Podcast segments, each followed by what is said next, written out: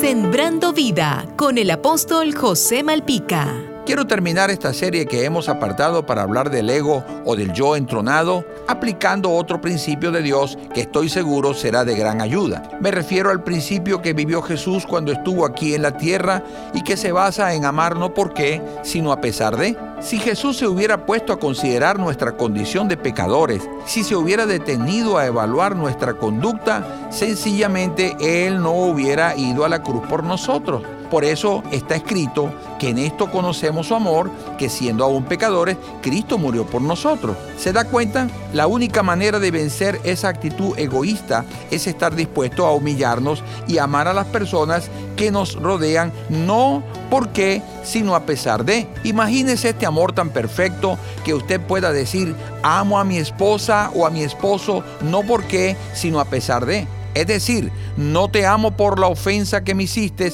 sino a pesar de la ofensa.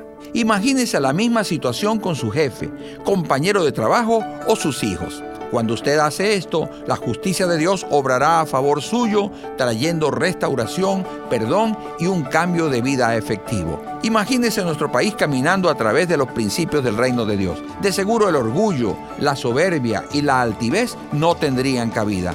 Tú no puedes cambiar al país, pero sí puedes cambiar tu mundo, tu familia y tu entorno. Visualice a nuestros políticos y a todas las familias de nuestra nación practicando estos principios.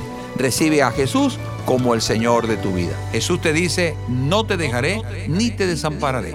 Sembrando vida con el apóstol José Malpica.